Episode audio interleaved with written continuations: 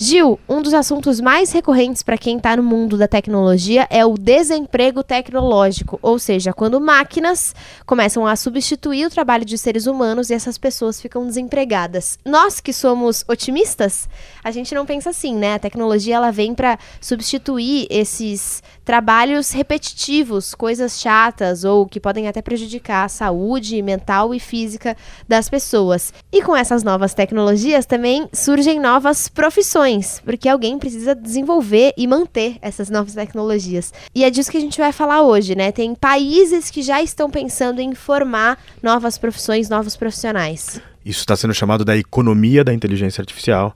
Eu analisei 13 países que já estão nessa nova era.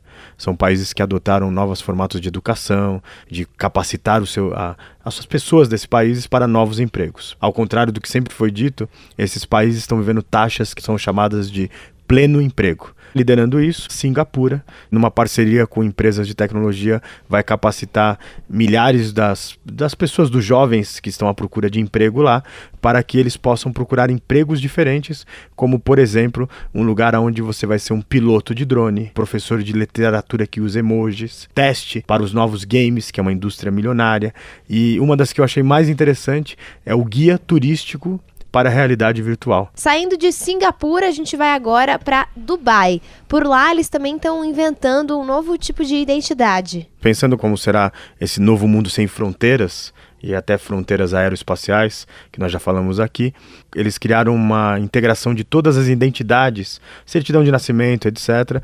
E eles falaram assim: agora somos o Dubai Inteligente. Você vai ter um único documento, e esse documento vai valer também para viagens aeroespaciais. Uau. Mas mais do que isso, eles já estão pensando e já aprovaram que cada cidadão ali da de Dubai, além dele ter o documento, no futuro já algumas pessoas estão fazendo teste, vai ser colocado um nanochip no seu corpo e você não vai precisar mais de passaporte para mostrar no aeroporto. Vai simplesmente passar sua mão.